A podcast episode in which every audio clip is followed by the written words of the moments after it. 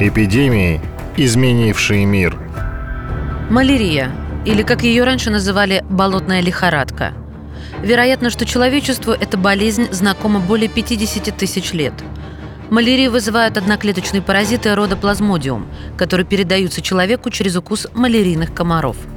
Рассказывает врач-эксперт Тимур Пестерев – Переносчик кто? Малярийный комар. Ну и мухи ЦЦ, это все Африка. Ключевое понятие, да, которое с малярией связано, это малярийный плазмодий. Ранее плазмодий мог быть простейшим организмом, способным к фотосинтезу, но затем приспособился к жизни в кишечнике водных беспозвоночных и стал паразитом. И перебрался жить в личинках первых кровососущих насекомых. Это паразит, который имеет очень такой специфический э, цикл размножения, да, в который очень удачно встраиваются как раз-таки кровососущие насекомые. По последним данным, 20 миллионов лет назад плазмодий использовал комаров для заражения жертв. Анализ спор плазмодия позволил ученым предположить, что малярией могли болеть и хладнокровные существа, например, динозавры. Позже, с появлением человека, паразиты приспособились к нему и стали использовать нас для распространения среди кровососущих насекомых ареал малярийного комара и мухи ЦЦ и других кровососущих насекомых, которые большое количество крови высасывают и часть нее впрыскивают в тело человека, он ограничивается, в общем-то, теплыми вот этими странами и в основном таки Африкой. Впервые малярию описывали около 2700 года до нашей эры в китайской летописи. Но первая эпидемия могла случиться гораздо раньше.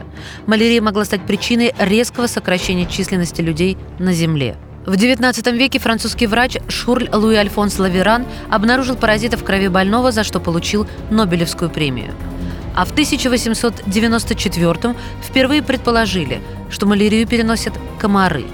Этот способ подтвердил Джованни Батиста Грасси с помощью добровольцев – что касается малярии, здесь все-таки, если человек заболел э, малярией, э, есть эффективные лекарства, которые этот э, плазмодий очень хорошо убивают в крови человека. Поэтому сейчас, если она диагностирована, малярия, то вылечить ее не так э, уж и сложно.